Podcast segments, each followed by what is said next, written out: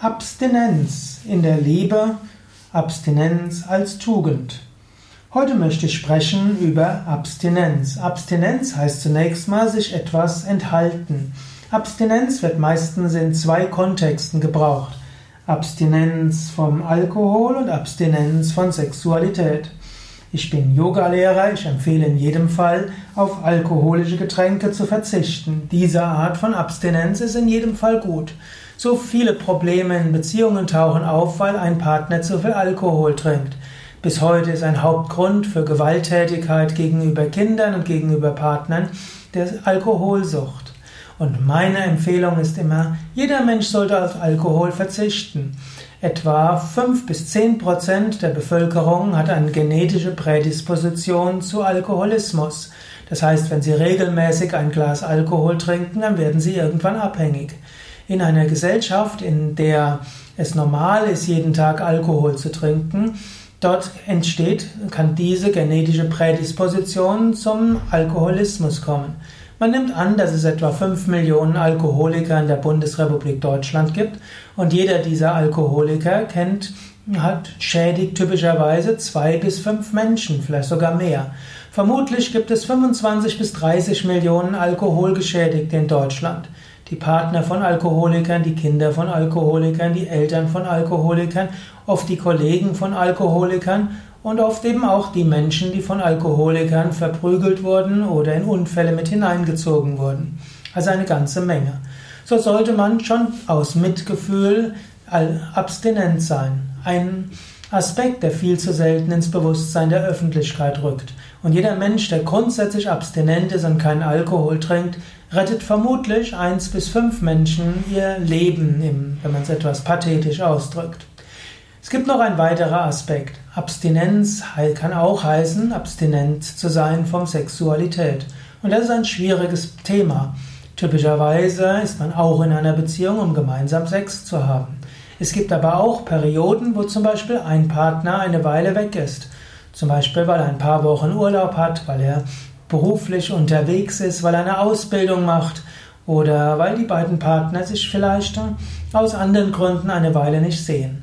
Da ist es wichtig, dass man dem anderen treu bleibt und dass man es auch mal bewusst akzeptiert, ja, eine Weile abstinent zu sein. Mindestens abstinent von Sex mit einem anderen Partner. Genauso gibt es auch Phasen, wo gerade in einer längeren Liebesbeziehung ein Partner für eine Weile weniger Sex haben will. Und hier muss der andere Partner natürlich auch das, das irgendwo mittragen können. Gar nicht mal selten, wenn Frauen in die Wechseljahre kommen, gibt es eine Phase, die Wochen, Monate oder auch eins bis drei Jahre dauern kann, wo die Frau weniger Sex haben will.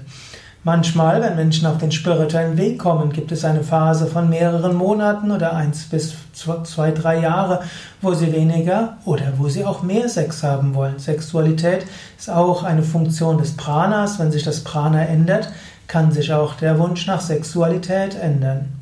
Da ist es eben wichtig, dass man sich dessen bewusst ist und da ist es auch wichtig, dass beide Partner offen darüber reden und insbesondere eben auch nicht denken, dass das, was jetzt momentan ist, dauerhaft ist.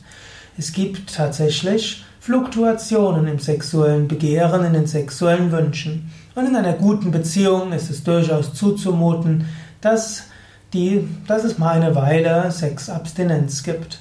Es wird manchmal sogar empfohlen bei Sexualstörungen, dass die Partner sich bewusst vornehmen, ein, zwei oder drei Monate auf Sex zu verzichten und nur Zärtlichkeiten auszutauschen. So entsteht menschliche Nähe und so kommt das Begehren irgendwann wieder von selbst.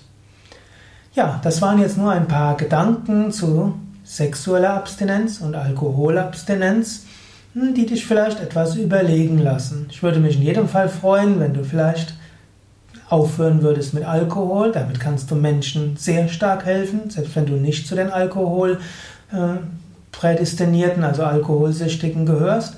Und wenn du bereit bist, auch in einer Beziehung eine Weile sexuell abstinent zu sein, wenn es für deinen Partner ebenso ist, oder auch wenn du selbst magst, dass du vorübergehend das Bedürfnis nicht mehr hast, wenn du einen Partner hast, der diese sexuelle Abstinenz mitträgt, dann kann das die Partnerschaft vertiefen.